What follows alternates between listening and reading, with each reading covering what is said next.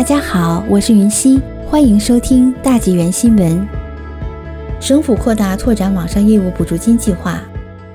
三月十七日，卑诗省长贺锦与就业经济复苏及创新厅长柯以伦共同宣布，省府决定向拓展网上业务补助金计划增加三千万元拨款，以满足更多企业的需求。拓展网上业务补助金向符合申请资格的企业提供最多七千五百元补助金，协助企业设立或扩展电子商贸网站，以接触更多客户，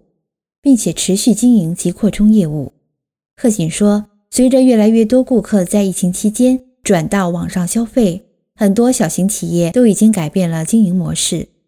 我们的政府一直帮助这些企业适应。拓展网上业务补助金计划成功展开，透过发放申请资格，更多受严重打击行业的卑诗省小型企业将能够获得所需工具，扩展他们在网上的接触面，发展他们的电子商贸业务。”卑诗省府于二月启动了该计划，并拨款一千二百万元，支持一千五百间商户开设或改善网上商店。全省至今已经有超过三千五百间商户提出申请，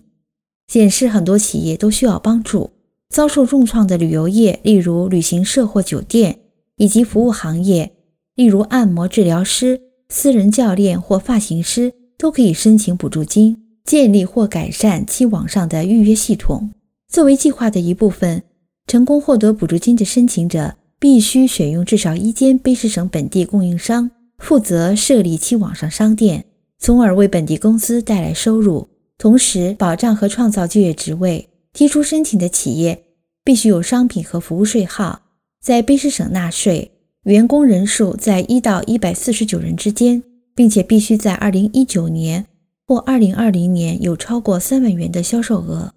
中小型企业可在网上提出申请，将按照先到先得的原则发放补助金。该计划将持续到九月三十日，或直到所有资金分配完毕为止。